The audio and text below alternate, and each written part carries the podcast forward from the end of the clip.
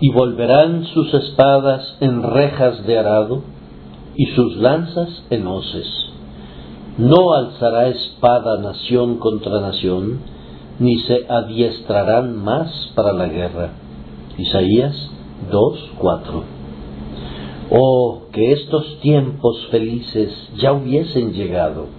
En el momento presente, las naciones están fuertemente armadas e inventan todavía armas más y más terribles, como si el principal objetivo del hombre sólo pudiese ser cumplido destruyendo a miríadas de sus semejantes.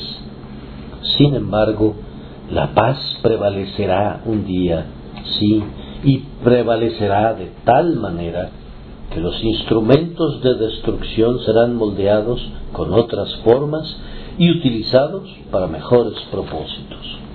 ¿Cómo se dará esto? ¿Por el comercio? ¿Por medio de la civilización? ¿A través del arbitraje? No lo creemos. La experiencia pasada nos impide confiar en instrumentos tan débiles. La paz será establecida únicamente por el reinado del príncipe de paz.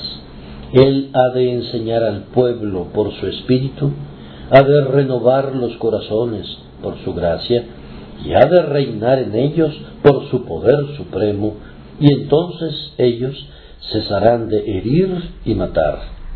El hombre es un monstruo una vez que su sangre está hirviendo, y solamente el Señor Jesús puede convertir a este león en un cordero.